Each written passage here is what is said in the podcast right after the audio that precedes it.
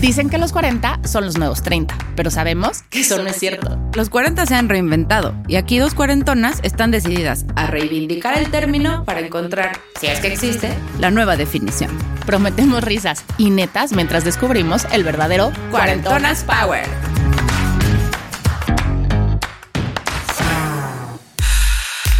Estudiar, conocer a alguien, enamorarte, casarte, tener un hijo, la parejita y el pilón. Nada raro con hacer lo que nos han contado siempre, que es el camino a seguir. Pero ¿qué tal hacerlo en tres continentes? Jugar de local, de visitante y en territorio neutral. Un encuentro, Dos nacionalidades. tres hijos. Y una cuarentona chingona que se fue para poder volver. Preparen cafecito o mejor un vinito de señora, que esto se va a poner muy bueno. Hola, somos Andrea Sordo. Y Mariana Fernández. Bienvenidos a Cuarentonas Power. Hoy les presentamos a Angie, una cuarentona tan chingona que logró convertir un beso francés en amor a la mexicana y hasta parió en chino. Angie, bienvenida. Gracias por estar con nosotras e iluminarnos en este mito de que el amor no tiene fronteras. Tienes una gran historia para contarnos ahí. Y además, algo en lo que queremos hacer énfasis es, dicen que los franceses son los mejores amantes, pero ¿y maridos? Cuéntanos un poco esta historia del flechazo. De verdad, contigo cada vez que uno platica parece que estamos jugando a turista mundial y dicen que pues donde la mexicana se propone algo no descansa hasta que lo cumple. Donde pone el ojo, pone la bala. Y si no, para muestra, no solo te tenemos a ti, sino a Salma, que le puso el ojo a un francés y ahí está ya muy felizota. ¿A ti cómo te va? Cuéntanos. Hola Mariana, hola Andrea, muchas gracias por la invitación. Así es, tengo una historia o algo fuera de lo común que no a todas nos pasa. A mí me decían, oye, si te ibas a casar con un francés, no era necesario que te fueras hasta China. O sea, aquí también en México los encuentras, ¿no? O sea, tú dijiste, el amor aquí no funciona para mí, me voy a China a probar horizontes. ¿Por qué te vas a China a casarte con un francés? Ahí comienza todo. Mi papá estaba viviendo en China, entonces yo termino la universidad y me dice, oye, vente para China para que veas lo que es este país, ¿no? Ya saben, el boom chino, yo iba por seis meses y bueno, pues resulta que me quedé cinco años, me casé en China y tuve un hijo en China. Entonces después de, ocho meses estar en China y de ver puros ojos rasgaditos, pues a la ciudad donde vivía había un bar de expatriados y fue así como Cupido. Ahí fue eh, el primer frachazo de, de mi esposo, Del que ahora es tu del que ahora es mi esposo. Más te vas en una edad donde hay que ser sinceras, uno le quiere dar vuela a la hilacha. Oye, en la flor de la juventud. Ah, claro, claro, claro. A ver, yo estaba saliendo de la universidad, súper chavita. Primero viajé unos meses por, por Asia, conocer algunos países de Asia. Y pues llegué a este bar, me acuerdo que era un diciembre de 2005. Él también me vio. Dije, de aquí soy, ¿no? Fue muy rápido, o sea, el flechazo se dio muy rápido, empezamos a salir. ¿Y qué Pero idioma no hablaban? todo fue color de rosa. ¿En qué idioma hablaban? Inglés. ok. Inglés. Y bueno, resulta que empezamos a salir, pero aquí les va.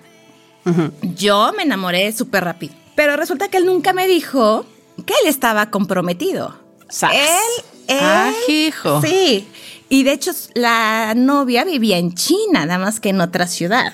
Ok. Entonces, él ya había dado anillo, él estaba súper enamorado. Y ella bueno, pues no tanto, ¿no? Porque... Ah, Claro, bueno, es que a ver, a una, de una mexicana que le bailaba salsa. ¿no? ¿Qué fruta vendía? Claro, porque en el bar de expatriados, pues era música para todo tipo de gente. Entonces, ustedes saben que la música latina, me acuerdo que estaba de moda la canción de gasolina. Ok. ¿Verdad? Entonces- a perrear al mil. Exacto, exacto, ¿sabes? O sea, qué mejor que las latinas saben perrear, no vas a poner una francesa a perrear. Claro. ¿Estás de acuerdo? No, bueno, llevabas las de ganar. Exacto. Llevabas las de ganar, seguro. ¿No? Entonces, eh, él estaba en esa relación, pero a mí nunca me dijo. Ok. Pero al mes ya éramos una pareja formal que iba a mi casa, porque bueno, yo tenía mi familia en China. Estaba mi papá, mis hermanos, la esposa de mi papá, y era, era formal, iba a comer a la casa, iba a cenar. Pues se va a Francia de vacaciones y regresa y me dice, oye, ¿sabes qué? Que pues se termina porque pues ahora que regresé a Francia eh, me di cuenta que si quiero seguir con, pues con mi, con mi prometida. O sea, y ahí es ¿Y la no primera vez Yo que no oyes sabía, yo no sabía. ¿Y no le diste un Ah. puñetazo en la nariz? Claro. y después No, de eso se la reconstruí. No, no, ¿sabes qué hice? Pero fue la mejor decisión. Ajá. Eso, eso les voy a decir un tipo. O sea, yo realmente sí estaba muy enamorada. Entonces yo agarré y le, muy fríamente, me costó mucho. Y le dije, entiendo, entiendo que hayas regresado a tu país, que te haya movido, pero yo te quiero. Y tú no estás con ella. O sea, ni siquiera están viviendo juntos. Dame la oportunidad de demostrar que podemos seguir adelante. O sea, Ok. no, porque a ver, pues ahora así como el dicho de amor de lejos, Felices los cuatro. ese es bueno. no, no necesariamente. No había cuatro, había, No había tres. cuatro, exacto, había tres, exacto. De mi parte no. ¿No dejaste había. amores en México? Pues sí, pero de universidad. O sea, que sales y. Pero no hay nada serio. Y estando yo en China y él en México, pues es que no, no había para dónde irse. Entonces, no lo dejé que me cortara. O sea, no lo dejé. Ok. o sea, le dije, no, vamos a seguir. O sea, le dije, vamos a darnos la oportunidad de seguir. Y yo creo que él estaba confundido. Pues ya saben, la latina que distinto, tenemos en la sangre Calorcito. calorcito. Y eso pasaron seis meses y fue un viaje a Tailandia que hice con él de un mes y medio, que ahí les puedo decir que fue el viaje donde él se enamoró de mí. Ok. Después de ese viaje, todo cambió. Oye, ese viaje es. eh, me gustaría que contaras un poco porque de verdad creo que es donde se empiezan a notar las grandes diferencias en la cultura, desde qué empacas tú para irte de viaje, qué empaca él y quién acaba cargando las cosas. Ah, claro, claro. Ese viaje, eh, él me dijo, como buena europea, yo me voy de backpack. Entonces yo como buena mexicana dije, a Tailandia, playa, ah, pues me llevo tres outfits al día, ¿no? Como Acapulco. El de la Mi mañana, sombrero. claro, mi el tacón, ¿no? La plataforma para, para la noche, para el antro, ¿no? Entonces nos quedamos de ver en la estación de tren, recuerdo, y él súper ligero. Y yo con una maleta que hasta me hacía para atrás, pero dije, no, es mi primer viaje con él. Y le tengo que ganar a una francesa. Claro, le tengo que ganar a una francesa. Tengo que verme súper chic, ¿no? Entonces me vio y me, se empezó a atacar de risa. Y me dijo, pues vamos a la playa. O sea, necesitas puras chanclas y ya, una. Yo no. Ah, que esa propuesta está. No, no, no, no. Ni traje de baño, pura chancla. Pura chancla, pura chancla. A lo que van. A lo que van, Esa a es lo otra que cosa. vaya, a lo que eh, esa es otra cosa, claro. Pues es que, bueno, ahorita les cuento. Entonces, conforme íbamos viajando, yo iba dejando zapatos. Porque él me dijo, yo no te voy a cargar nada. Y cuando vi, ¿sabes? Y cuando vi cuál era su plan, iba dejando zapatos porque, pues no, o sea, yo no quería cargar, ¿no? Con todo. Entonces, primera diferencia, ahí entendí. O sea, yo tenía que viajar lo más ligero y sin tanto pose, sin tanto rollo de que vas a cenar y entonces un vestuario, vas a desayunar y otro, vas a la playa y otro. La vida, la verdad es que viajar con un europeo es más fácil. No, no son complicados como nosotros, que te, que te cuelgas hasta el molcajete. Sí, sí, sí. Y llevo un outfit para la noche, pero igual y ese día mejor me quiero poner este, entonces mejor voy a llevar dos. Exacto. Pero, y si salimos otro día, no voy a repetir, me voy a poner tres.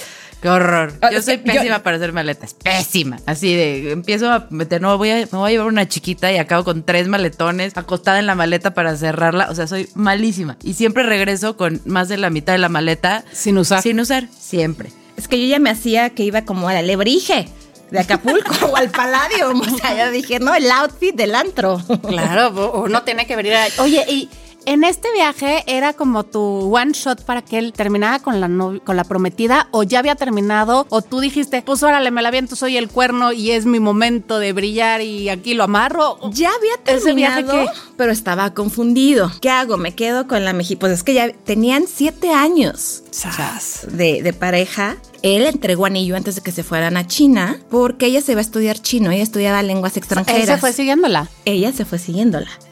Entonces, Él siguiéndola. él, Él perdón, él a, él a ella. La escuela de ella está en Shanghai, entonces ella se va por un año a estudiar mandarín. Él, para no estar nada más detrás de ella sin trabajo, sin nada, desde Francia, él consigue una chamba de ser el gerente general del bar de expatriados. ¿no? Ok. O sea, se tomó su año sabático, pero pues para tener una entrada extra dijo, ah, pues me voy de, al bar de, de expatriados, que era el dueño, era un francés. Entonces, ya habían terminado, pero pues después de convivir 24 horas juntos, ¿sabes? Nos fuimos a Tailandia a la Full Moon Party. Fiesta, alcohol, de todo un poco. Eh, estuvimos un mes. Wow. De fiesta. Un mes de fiesta. Oh my god, sí que tenían aguantes. Y entonces ahí fue cuando mis encantos pudieron más que los encantos franceses. Y ahí fue el viaje donde cambió todo. Ahí fue donde realmente comenzó la historia. Sí, antes estabas enamorada de, ay, el francés, lo que sea, pero ya ahí dijiste, sí, de aquí soy. O sea, no hay duda. Sí, ya vi que no me van a ayudar con la maleta, sí, ya vi que tengo que deshacerme de la mitad de mis zapatos, sí.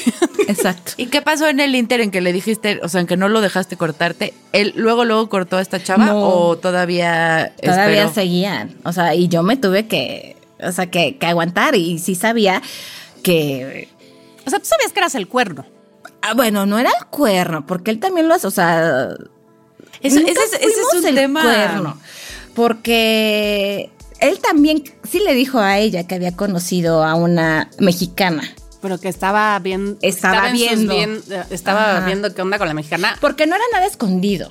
O sea, no era de que nadie supiera. Él estaba indeciso. A ver, yo creo que después de siete años se separan de vivir juntos. Entonces, claro, los dos viven una libertad que, Claro. que no la tenían. Y estaban muy chavitos. O sea, tenían 24, 23 años. No, pues no conocía nada de Exacto. nada, ¿no? Exacto. Entonces yo creo que el lo que poder les latino. pasó, No había llegado el poder latino ahí. lo que les pasó es que los dos tuvieron esa libertad de decir, wow, o sea, ¿qué estamos haciendo tan chavitos juntos? Oye, y en China, que tú que ibas por tus cinco meses, pues ya te aventaste uno de fiesta, seguramente otro en lo que ibas y conocías este, Asia, ya van dos, te quedas cinco años. ¿Qué pasa en esos cinco años? Te casas.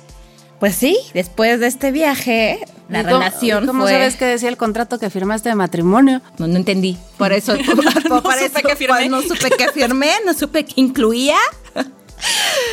Eh, bueno, después de este viaje ya todo fue muy bonito. Él por fin terminó con, con la francesa y de ahí tuvimos una relación muy bonita hasta que pues nos fuimos a vivir juntos en China. En China. En China nos fuimos a vivir juntos, pero claro que yo vivía con mi familia, con mi papá y mis hermanos. Yo le dije, oye, ¿sabes qué? Pero para irme a vivir contigo, pues necesito que, que le pidas permiso a mi papá. Que vayas y pidas mi mano. ¿Cómo? Entonces me acuerdo perfectamente que planeamos esa cena con mi papá, con la esposa de mi papá, Benjamín y yo. Y él hizo la reserva en un hotel muy bonito. Y mi papá, como el buen papá de una niña mexicana, no cenó nada. Nada, nada. Así, Tomás, ¿quieres esto? No, gracias, ya cené. Tomás, no, gracias.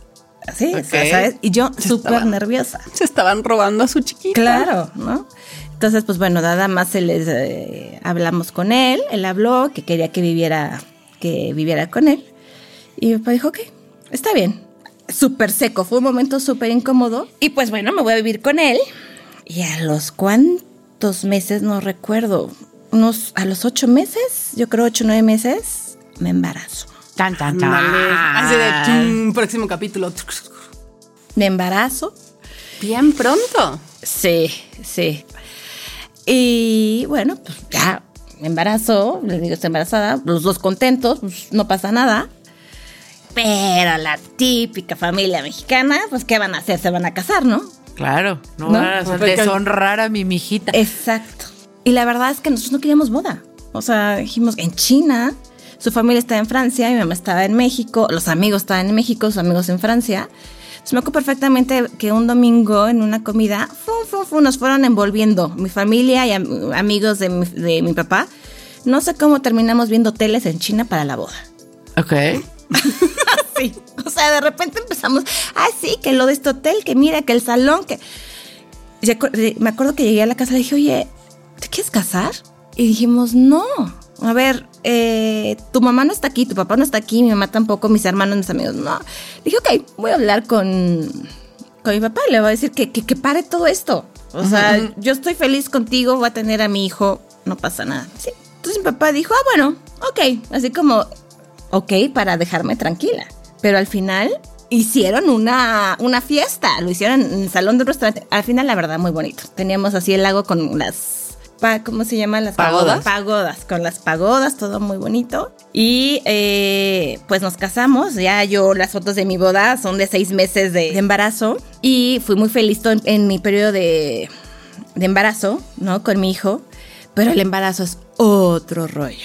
Y te decir, o sea, no sé, nosotras que pues en el largo historial de embarazos, si- si tienes que comunicarte con el doctor, si hay algún tipo de, híjole, no sé, de padecimiento, de que no te va tan bien, di que no tuviste embarazos de alto riesgo, que si no, ¿cómo te comunicas con un doctor en chino?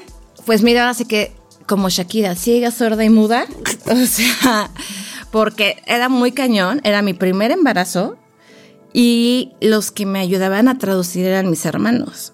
Y mis hermanos tenían 8 años y 11 años. Venga ese viejito para que le cuente mi vida sexual con el doctor y usted también se la dice, ¿o cómo? Así fue, así fue. Qué cosa. Porque, o sea, yo iba con la ginecóloga, claro, hablaban inglés, pero muy poquito. O sea, el china que yo llegué no es el china de ahorita. Iba a mis revisiones y, ¿sabes? Así con el, el pulgar hacia arriba de bien o hacia abajo si algo iba mal. ¿No? Y pues como escuchas el corazón, nada más, sí, sí, ¿no? O sea, porque no podías. Pero cuando realmente estás tan enamorada, tu primer hijo, dices, ay, no me importa nada, mi hijo está bien, sí. Pues llega la hora donde escoges eh, hospital, donde ya yo estaba súper Híjole. confundida, si quería cesárea o si quería que fuera natural. Pero en China, pues las, las, las chinas no tienen el cuerpo para que fuera natural. La mayoría Ok. todas son cesáreas, ¿no? Porque están muy chiquitas. Mm. Entonces yo dije, no, natural, natural, natural. Mandaron a traer al el anestesiólogo de Beijing. Ajá. Ese día llegué al hospital y claro, llegó la televisión local Para entrar a tu parto. para verme. Porque, Una mexicana pariendo Sí, en chino. En serio, en serio, sí. Fuiste noticia. Fui noticia porque el hospital al que, al que fui era nuevo. Entonces de repente estoy en el hospital, en, en- en mi habitación, y de repente entra una cámara a grabarme con un reportero y me acuerdo que mi papá estaba súper enojado. Claro. Entonces yo, papá, calma, calma, calma. Que cómo me sentía, que qué pensaba del hospital, de los doctores. O sea, porque la primera extranjera Que te- que, que estaba en ese hospital. Y además por parto natural. Y además por parto natural, imagínate. Bueno, todo un suceso. Bueno, de hecho mi hijo está en las revistas porque, bueno, fue así todo un suceso, ¿no? y yo con la panza así, sintiéndome con las contracciones. Recuerdo perfectamente que yo, a mí me internaron a las 10 de la mañana y mi hijo nació hasta el otro día a las 5 de la mañana. Y yo cené, bueno, pizza, este, pan, lo que fuera me dieron. O sea, ahora en- para sacar al bebé Exacto. no, no salió con premio. Exacto, ahora, o sea, ahora lo sabes. O sea, Pero nadie- que ellos no tenían ni idea. ¿o sea, como siempre hacen cesárea, pues no importa qué Pues come. no, o- imagínate, o llegaban, tú veías en los elevadores con, con mucha comida. En China hay ah, la costumbre que antes de, de- de que tú dieras a luz tenías que estar en reposo el último mes. Entonces, bueno, ya llega el día, empiezo a tener contracciones. Lo iba a tener yo en la habitación, ¿no? Porque la habitación estaba apta como para tener al bebé ahí. Eran tantos mis dolores que no, me, me llevan a la sala de Labor de parto. de labor de parto, pero entro yo sola, porque no dejan entrar a nadie más. Con los camarógrafos. ¿no? Con los camarógrafos, ¿no? En full shot ahí. Y yo estaba, me sentí todo, ¿sabes? El anestesiólogo, yo creo que le dio miedo de ponerme una gran dosis de la epidural, Ujú. porque no saben. Entonces yo creo que tuvieron miedo de, si le pongo de más, se nos puede ir, porque yo sentí todo. Pero entonces me comenta mi esposo y, mi- y la esposa de mi papá que cuando ellos querían irme a ver, o sea, el doctor no, no sabía ni cómo prender la, la lámpara que te ponen arriba de la cama. Todo era nuevo, todo era nuevo. Todo nuevo. Qué horror. Una nueva mamá en un nuevo hospital. Exacto. Qué ¿no? cosa. Y cuando llegaron que olía como a, a marihuana, entonces dicen, el, el- el doctor está mal, el doctor está high. Está. ¿Qué le va a pasar, no? Y resulta que eran los test chinos, ya ves que les encanta sus hierbas y todo. Bueno, total, ya, ¿no? Na- nace, nace mi hijo, eh, ya, yo, yo, yo decía, ya, ya, yo quería que me hicieran, este, me operaran del dolor tan fuerte. Y bueno, no fue natural, nace mi hijo y en el en el, en el contrato que yo hice en el hospital, no me acordaba que incluía una nana las 24 horas durante 7 Oye, días. Una china. ¡Wow! Queremos esos contratos para México, oigan. Eso sí. Al otro día que nace mi, bueno, a las 5 de la mañana y a, la, a mediodía, llega una chinita así, pero como robot, tuc, tuc, tuc, hacerme todo eso. No me dejaba ni ver la tele, nada, tienes que descansar, tiene que descansar, así como general, ¿no? Nada O sea, me pasar tu cuarentena. Ajá, claro, el primer día, ¿sabes? Te sientes cansadísima. Me quiero bañar el otro día y no me dejaba. Y no me dejaba, y no me dejaba. Y yo, es que me quiero bañar. Que no, que no. Bueno, fue a llamar al, al, al doctor y a la enfermera porque yo me quería bañar. Denle que tenía que la señora. firmar que no era su responsabilidad si algo me pasaba. ¿Pero qué te podía pasar o qué? Es que ellos su creencia es que, ¿sabes? Te puedes contaminar. Wow. Después de un, o sea, un mes antes no se paran de la cama y un mes después no se bañan. Y entonces eh, la chinita tenía las 24 horas. Ahí dije, wow, padrísimo, porque en la noche ella cuidaba a Alex y además me lo daba a mí para darle de comer. ¿no? Ok. Entonces, pero entonces, bueno, pues bueno, mi primer hijo lo tuve ahí en, en China. ¿No le pusiste un nombre chino? Para completar la experiencia, le hubieras puesto Alex. Juan King, no sé. Bueno, no, ¿sabes qué? Tiene su certificado chino, ¿eh? Pero China no te da la nacionalidad, aunque haya nacido ahí. Ah, sí. O sea, él no es chino, no puede pedir su nacionalidad. Yo creo que va a cambiar, porque acuérdate que China estaba su- súper Es poblado. lo que decir ahora, un chino más, ¿no? O sea, son. Pero las nuevas la población generaciones ya grande. no quieren tener los hijos que tenían. Entonces, siempre se ha dicho que esa ley puede cambiar y a lo mejor mi hijo ya me dice, oye, quiero ir a China. Claro, porque le llama la atención. Bueno, él fue cuando tenía cuatro años. Volvió ahí, pero pues ya no se acuerda. Oye, y entonces, pero entonces, ¿qué nacionalidades? Francesa y mexicana. Franco-mexicano. franco-mexicano. Eh, to- todo esto sale porque mis hermanos, el día del parto, ellos estaban conmigo a un lado, explicándole a la doctora mi- mis, mi- ¿sabes? Mis dolores y las contraseñas. Y la doctora hablaba en chino y yo, Wow. o sea, fueron, fueron los que... Tus parteros. Mis parteros, claro. Dile que siento esto. Dile que... La dilatación, o sea, pobres, ¿no? Pues lo que te digo, entérate de lo que todavía no te toca, mijo, pero vale que si no se te vale, hermano. que si ya dilató cuántos centímetros, ¿no? Entonces, otra cosa fue el pediatra. Y, y mira, los chinos son muy, son prácticos. A lo mejor no es lo que nos gusta a nosotros que nos apapachen, que son prácticos, ¿no? No sé si a alguna de ustedes les ha pasado con sus hijos que se les tapa de chiquitos el canal lagrimal, ¿no? Pero después sabes que es normal porque al año se, se abre, es normal. Bueno, no, en China hasta tapado, ¡pum! Con una aguja le metían en el, en, en- en el ojo. Que ahora que lo dices, mi grande se le tapó. Y me acuerdo que fui con el pediatra y me dijo, bueno, dale estas pomadas. Y no sé qué, la traía yo de bebé con las pomadas. Me dijo, y si no, con una aguja se lo vamos a tener que destapar. ¿Sabes? Qué bueno que no vivía pues- yo en China porque se lo hubieran destapado ahí. Eh, eh, son prácticos. Ah, ¿lo ha tapado? ¡Pum! Pero a los dos meses. O sea, yo me acuerdo ¡Qué terror! Exacto, ¿no? O Exacto. sea, la maternidad existe en China. la maternidad sí está en China. Exacto. Bueno, y ahora qué les digo, ¿no? Mi hijo que nació en China, de ojo grande, de ojo azul, güerito, bueno, era la novedad en China. O Pues sea, sí. todo mundo lo quería ver, todo mundo le quería tomar fotos. Y a mí, a mí eso me, me molestaba porque lo veían y no importaba. Iban y, y, lo, y lo veían, lo agarraban. Sí, aquí, a mí de las cosas que más odié de estar embarazada era que eh, en el elevador del centro comercial la señora, ay, te agarraba la panza. Señora, ¿por qué me agarra la panza? O sea, no la conozco, deje mi panza en paz. Exacto. ¿No? O sea, era- era- me Oh, ay. sacaba de onda muchísimo que la gente desconocida, o sea, conocida me vale, ¿no? Pero la gente desconocida me agarrara la panza, era como, ¿por? Me- o sea, me sacaba muchísimo de onda. Fue de las cosas que más odié de estar embarazada. Sí, sí, pues es que es tu privacidad, es tu cuerpo y es también el cuerpo de tu hijo. Cuando los traes en la carriola se acercan a tocarles el cachete de, ay, qué bonito. ¿Quién lo invitó? Me pidió permiso, trae la mano limpia. O sea, ¿qué le pasa? Y ahora en China, que además, pues la mitad de la cara de tu hijo son ojos, ¿no? Sí, sí, sí.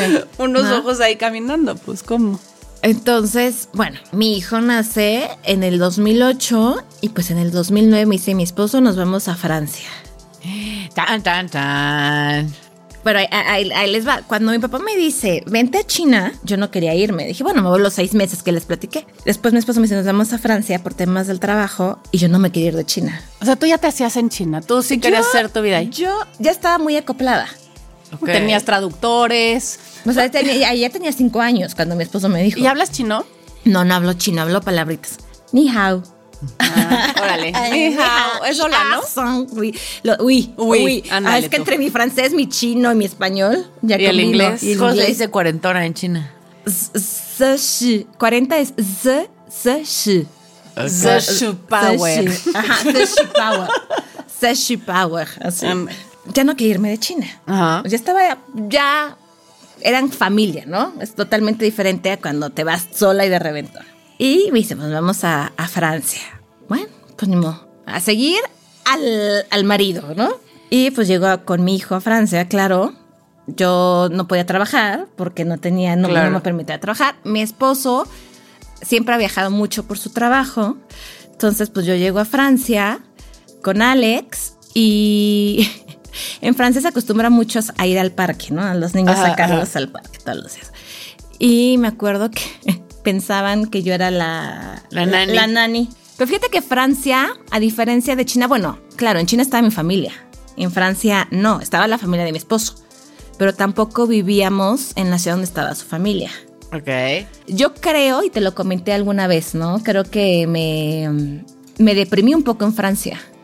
Sí, Estuve, me deprimí un poco. O sea, estabas Francia más acoplada a China que, que a, Francia. Imagínate, imagínate.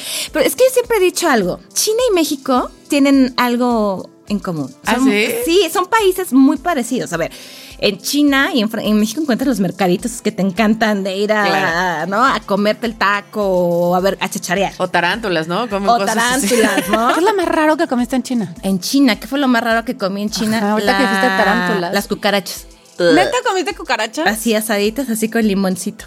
¿Y a qué saben? A chicharrón. Apoyo. Todo, todo sabe a chicharrón, no apoyo. No, me tuve, me tuve que tomar un tequila después. Ah, eso sí, lo que fue China y Francia, mexicana, tequila, tequila, te- todo el mundo quiere dar tequila cuando estás en el extranjero. Yo a la fecha no puedo tomar tequila, de tanto que tomé en China y Para Francia. acabarte tengo un caballito de tequila. No, no, no, no, no. les ha pasado, es que van a cualquier lado, Sí. mexicana, tequila. Sí, fíjate que si tú te digo, China y México tienen esos, esas cosas que Francia no la tiene. O sea, no, Francia, ya sabes, todo es Además, al final me parece, no sé, tú me dirás, obviamente yo no conozco China, pero son, una fu- son una cultura familiar. Muy o sea, familiar, tienen sí. como esta parte de, de acogerte, de, pues a lo mejor tú no les entiendes, pero ellos están haciendo su mejor esfuerzo de recibirte. Y, y la abuelita y el abuelito cuidan a los Sí, nietos. o sea, tienen estas figuras importantes. Claro. Entonces, cuando tú llegas, yo llego a Francia, todo el mundo trabaja. O sea, ahí no hay de que tú te quedas mamá en la casa a cuidar a tu hijo. No hay, no lo hay. De hecho, hasta te ven mal si lo haces, ¿no? Entonces yo llego con mi hijo de, de casi dos años, ¿no? Mi esposo se va a trabajar todo el día. Entonces yo me quedo en la casa con mi hijo. Voy al parque donde yo no hablaba el idioma.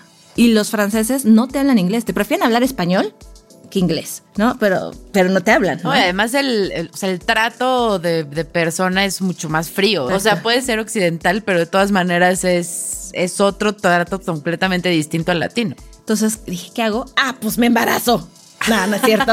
¿Qué es eso que me sale muy bien? ¿Qué es, eso que sí no sé estoy hacer? trabajando, no. Mi esposo se la pasa viajando, no me aburro. Tengo algo más que hacer como un bebé. No me pueden decir que no estoy haciendo nada. Total. Eh, No, no me embarazo, así, pues bueno, está embarazada, está bien. Pero a diferencia de mi embarazo en China, como lo llevo en Francia, bueno, claro, yo tampoco hablaba el idioma, pero era más fácil. Y así lo aprendí al día a día. O sea, ir con mi hijo, al, llevarlo al parque, ir al supermercado. Y en el parque las que estaban no eran las mamás, sino eran las asistentes maternales que se llaman, las, las nanas, que es un trabajo en Francia, que así que cuidan. Bien remunerado. Sí, en un momento yo pensé trabajar en eso. Dije, pues si estoy con mi hijo todo el día, lo cuido, pues que me traigan tres niños más y tengo, me gano mi dinero, ¿no?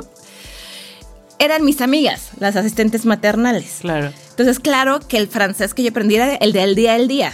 El de qué vas a hacer de comer. Ah, mira, compra esto, compra lo otro y pues como mamás, ¿no? Oye, pero es, una, es un gran grupo, ¿no? Fue un gran O sea, grupo. pues, un gran son las que saben todo. Son al las- final. ah, claro, y te saben todos, todo, todo de Francia, todo de- del quartier, de la colonia donde vivíamos, este, te contaban todo, ¿no? Y ve aquí, y ve allá, y haz esto. Y en ese grupo no había, o sea, porque hay mucha migración latina que se va a hacer au pair o se va a hacer este, la asistencia maternal y tal. ¿No encontraste un poquito de este latino que extrañabas en ese grupo? No, pero encontré a muy buenas amigas. O sea, también luego había mamás que dejaban sus hijos, pero llegaban por ellos y encontré tres muy grandes amigas que a la fecha seguimos en, en contacto. Entonces, bueno, en Francia mi embarazo ahí fue diferente. Ahí te llevan un control. Hay una enfermedad que no puedes comer carne cuando estás embarazada.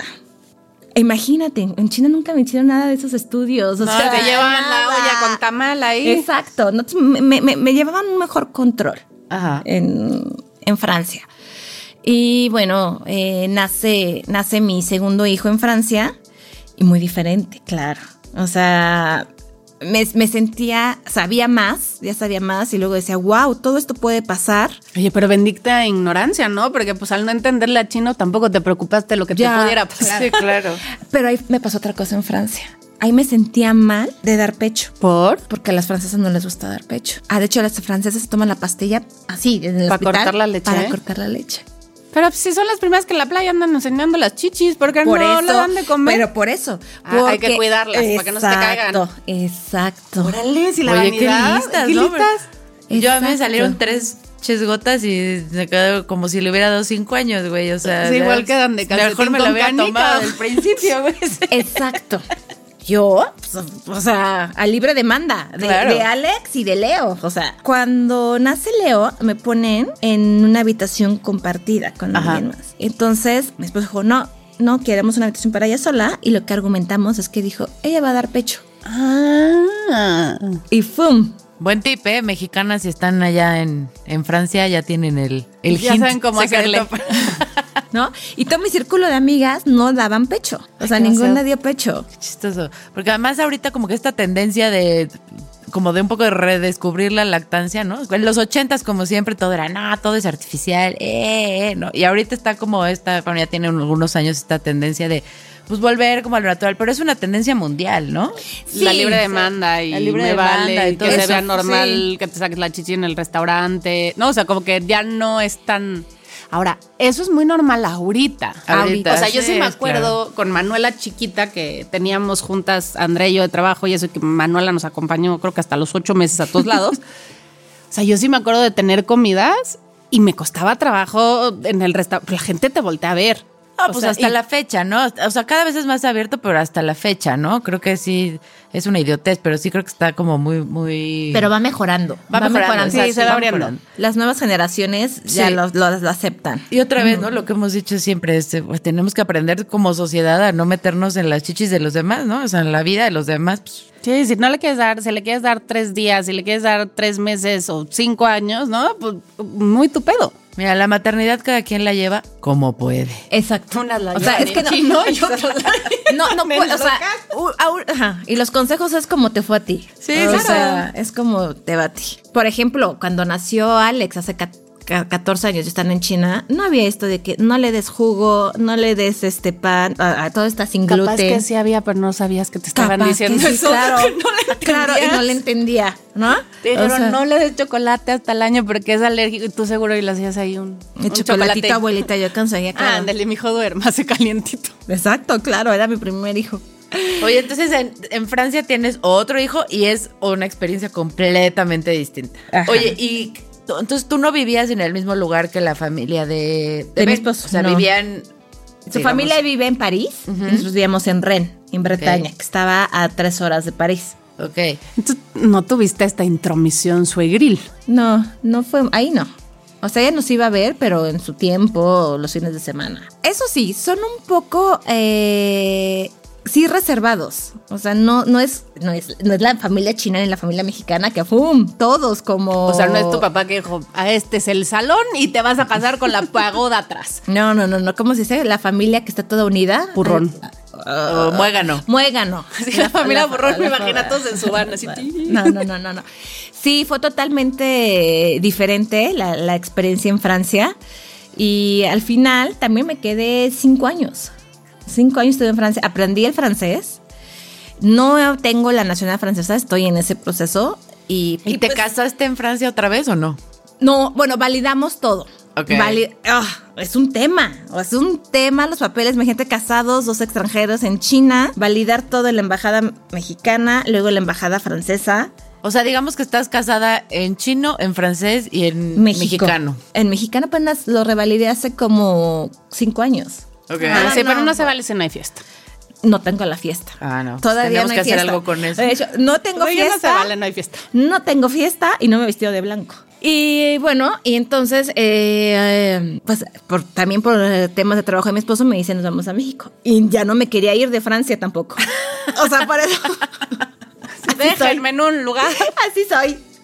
No, o sea, no me quiero ir de cada país en donde estoy. Y en México todavía vivía tu mamá, o sea, tenías Sí. familia acá. ¿Y no fuiste muy feliz de decir, bueno, de entrada te dicen a México, pero no te dicen a qué ciudad o sí te dicen a qué ciudad? Sí, Ciudad de México. Ok, y dijiste, pues de ahí soy.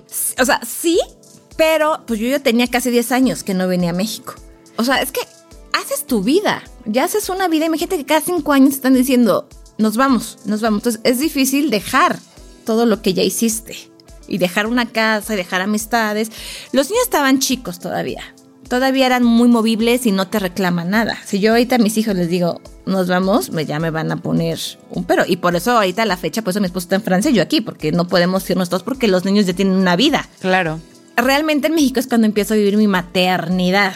Claro. Porque pues a los niños empiezan a crecer ya aquí. Llegaron, el chiquito llegó de un año y el grande llegó de cuatro. Oye, ¿y en qué, en qué idioma les hablan a los niños? Él en francés y yo en español. Ok. Y, cuando no queremos que nos entiendan en inglés, pero como ahora también ya están entendiendo el inglés, pues... Pues hablen en chino. Ahí se conocieron. Exacto. ¿Y entre ustedes qué hablan? O sea, tú y él hablan en español. español. Español. Entonces pues llegó a México y pues ¿qué creen que pasó otra vez? Te ¿Qué sabes embarazaste. hacer? Me embaracé.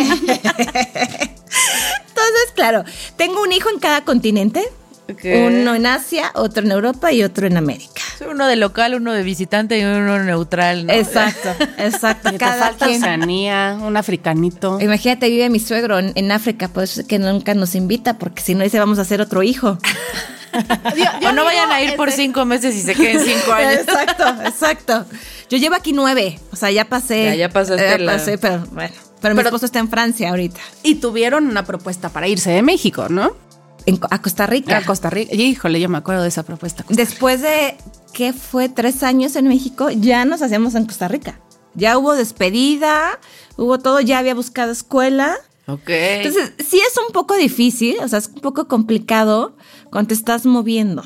La- las, las diferencias culturales que tenemos las ves en los hijos, en la educación de. Sí, de sí, los ¿cómo, hijos. ¿cómo haces eso? ¿Cómo juntas las culturas? Pues es que son maneras completamente distintas de, de pensar y de hacer las cosas y de estar acostumbrado a, ¿no? ¿Cómo haces para, para generar tu propia cultura en tu familia, no? Es difícil, ¿eh? Y yo te puedo decir que yo creo que los problemas entre pareja más grandes que hemos tenido ha sido por la educación de los niños. Ok. Porque, Claro. ¿Cuál es la diferencia más grande que ves entre la forma en que él educa y la que tú educas? a ver, yo vengo de una familia mexicana, muy apapachadora. Él no. Él, para mí se me hace que es una cultura más fría. Y no es que sea malo, sino simplemente no hay medios. A lo mejor conmigo sí puedo tener esa parte de ser más ah, tibia un poco con los niños. Barco. Un poco más barco, exacto. Él no, ¿no? Él no. Y él está acostumbrado a, es así y no hay más. O sea, no hay ni negociar nada. Oye, y por ejemplo, digo, la familia mexicana somos muy de la complicidad con la mamá y entonces este el permiso que no te da el papá, sabes que vas y se lo pides a la mamá o sabes cómo hablarle al papá bonito para que sí doble las manitas y entonces ya todos van contentos. Aquí cómo se dan esos permisos? ¿Existe ese tipo de, o sea, hay una alianza contigo y después una alianza con él o o tienen claro qué pueden y qué no pueden los niños? Normalmente él siempre es el backup. Ay, pobre. Sí, pues ni modo le toca. Pero también entras eh, en un periodo, por ejemplo, hasta para comer, ¿sabes? Hasta para la hora de que planeas el menú semanal. Porque bueno, ya sabes que nosotros que en la comida, el agua de sabor, que la sopa, que el guisado fuerte, ¿no? En el desayuno, pues el desayuno es fuerte, los huevos, este, unos molletes y la cena ya es leve para nosotros, para ellos no. Hasta para eso nos tuvimos que poner de acuerdo porque para ellos es al revés. Es, el desayuno es muy ligero, es un lunch normal. A mediodía. Y la cena es Es fuerte. la pesada, Es claro. la pesada. Entonces, él Pero es una cena temprano. Pero nosotros no estamos acostumbrados a cenar carne y hasta para eso, porque él, él- él se enojaba que decía, bueno, ¿qué hay de cena? Y no estaba la cena. Y decía, bueno, ¿qué quieres? ¿Un sándwich, unas quesadillas? Sí, queso, jamón, huevos, Quiero un tortillas. foie gras. Así, claro. Quiero un pato. Un corte de carne. Y yo, no. Oye, y por ejemplo, él llega y llega a una ciudad pues donde está tu mamá y donde están tus hermanos y donde puede haber pues esta invasión que no estaban acostumbrados, porque además yo creo que como papá, aunque tu papá te haya escogido la pagoda y el vestido, pues como quiera están un poco más aparte, o sea, y, y la que estaba allá pues es, es la esposa de tu papá, no era tu mamá. Ajá. Entonces no tenían como este juego, pero llegan aquí y está tu mamá, que pues las mamás mexicanas somos metiches. Sí, así claro. Cuando- ¿Cómo, cómo viven eso? ¿Cómo viven tú, tu onda de la mamá de él? También viene a visitarlos, vienen temporadas grandes a pasar con ustedes. ¿Cómo se cambia esa dinámica de llenar esos pesos? O sea, yo lo veo con mi hermano que tampoco vive aquí. La verdad es que sus casas de repente se vuelven como el asilo de todo el que viaja. Y pues le puedes decir que no al amigo, puedes decirle no a la familia, no llegues. A Ben siempre le ha gustado mucho México. Siempre. Se acopló más fácil él a mi país que yo al de él. Y claro, al principio toda mi familia quería hacer reuniones en mi casa, en mi casa. En mi... Y estuvo bien un momento, ¿no? Con- El primer mes, ¿no? Pero después así como, oye, cada fin de semana quieren venir, ¿no? Cada fin de semana porque pues sí, somos muéganos y los niños y... Y El tanto domingo tiempo lejos. y tanto tiempo ¿no? lejos, Claro. ¿no? Y eh, cuando su mamá venía, ella se quedaba en nuestra casa, ¿no? Se quedaba por tres semanas. Y a mí aquí me, costó más estando en México que ella estuviera a cuando yo estaba en Francia, porque yo sentía que criticaba mucho nuestra cultura. Por ejemplo, si yo a los niños les quería dar desayunar hot cakes, era ¿cómo? Tiene mucha harina. ¿Cómo? ¿Les vas a poner este Nutella? No, el agua de sabor decía que cómo podíamos tomar agua de sabor. Pero al final te das cuenta que son diferencias culturales Claro. y las debes de respetar. Claro que te cuesta un poco más si viene de parte de la suegra. A lo mejor si viene La de parte. no está. Claro, si viene de parte de una amiga, lo, mm, te da igual. Ay, la amiga le dice esto. ¿No? ¿No? Ajá. Y la suegra también quería cenar este Claro, cortes. y- la suegra también quería cenar corte, entonces te movía todo tu horario, toda tu dinámica. Porque además tú como mujer mexicana, o sea, está bien que seas este multicultural, ¿no? Así como cosmopolita por andar viajando por el mundo, pero al final tenemos una esencia y la esencia, por muy independiente, liberada que sea, nos gusta atender, y nos gusta que la suegra nos quiera, ¿no? o sea, la exacto. querramos o no nosotros, queremos que nos quiera y queremos Bueno, a veces ¿eh? hay unas historias de suegras que dicen, ok.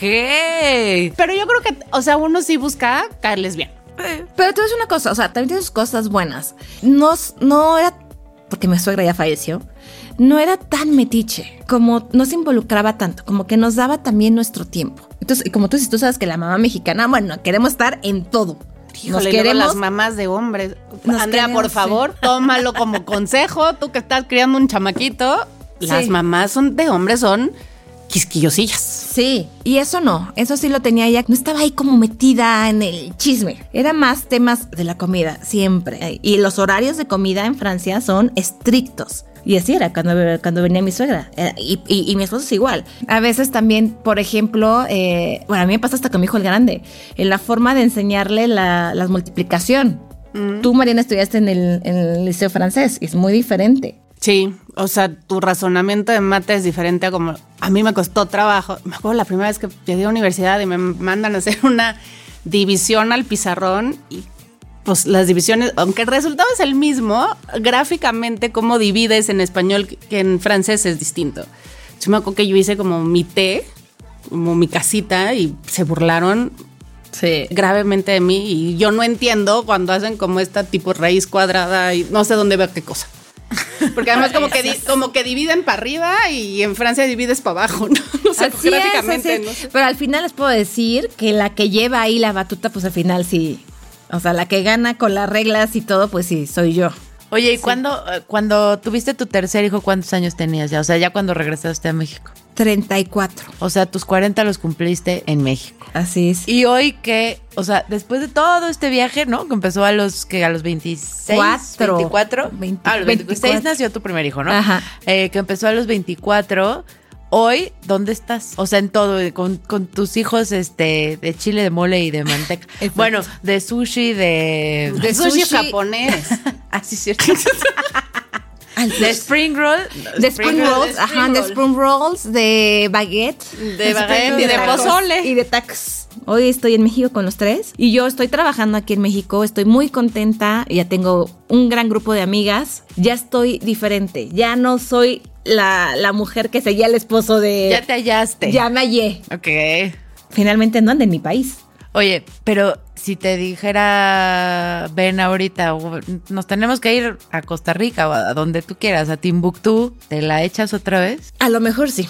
a lo mejor sí. Hija de la mala vida, ¿te gusta moverte? A lo mejor sí. Bueno, decirles Sí. que yo, yo le hacía mucha burla, pero le digo, yo creo que tú extrañas mudarte. Vivía en una casa, se desesperaba y rentaba otra, y entonces se Ah, mudaba, sí. y luego cambiaba de departamento, y luego ya no quiero aquí, mejor me voy a este, y luego me voy a otro. O sea, creo que ya en el último ya llevas un buen rato. Sí, lo tengo en la sangre, sí, sí es O sea, cierto. tienes ese espíritu de estarte cambiando, necesitas hacer mudanza para tirar triques, ¿no? O sea, ¿qué es lo que, qué es Sí. lo que te genera el cambio? De cómo te veías tú a los 30 ahorita, o sea, ¿tú te imaginabas de chiquita a los 40 haber vivido todo lo que viviste? No. ¿Sabes qué? Que todos estos cambios, todas estas experiencias en vivir en países diferentes, te abren la mente de muchas formas.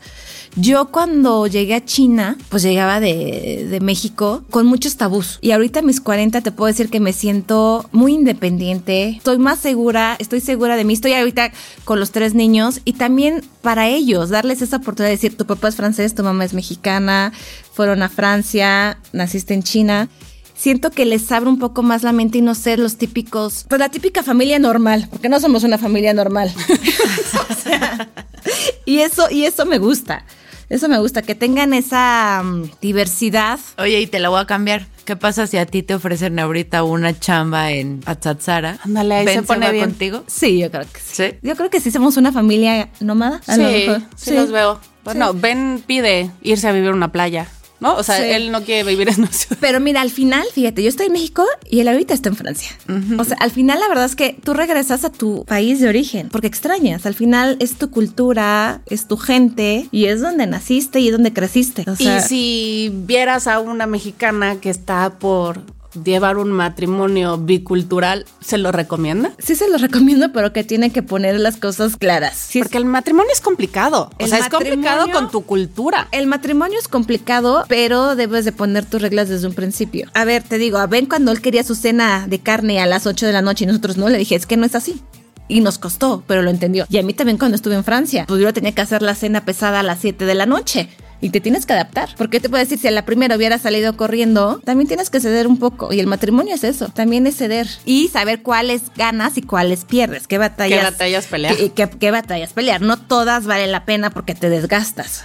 Y con toda esa sabiduría que ahora descubriste y tus 15 años de andar dando vueltas por el mundo, ¿cuál crees que es tu superpoder de los 40? Uy, muchos. No, no, escoge uno, no te atasques. Con uno tenemos, el, el más powerful de todos. El más power de, de mis 40, adaptación. Porque yo creo que si no, no tienes esa adaptación, ni en China, ni en Francia, ni en México, No la armas. no la armo. Pues creo que ya se nos acabó el tiempo. Esperamos tenerte todavía muchos años por aquí. Si te vas, nos llevas. o nos avisas a dónde para caerte tres semanas como suegras y que no extrañes. O Este, cinco meses y nos O quedamos. cinco meses, no sé, uno nunca sabe. Muchísimas gracias por estar aquí, por contarnos toda este, este turista mundial. Pues bueno, cuarentonas queridas y poderosas, eh, ya saben que nos encuentran en redes para contarnos, preguntarnos, chismear, pedirle tips a Angie de diferentes este, países. Eh, estamos en Facebook, en Instagram, en TikTok, en Twitter. No se olviden de suscribirse, ponerle a la campanita y recomendar este podcast a todas las cuarentonas que conozcan. Muchas gracias a todo el equipo de Brinca Charcos por seguir al pie del cañón, a Lanis Studio y a Santi y a Fer por su magia para lograr que nos escuchemos muy bien. Nos escuchamos la próxima semana. Adiós. ¡Adiós!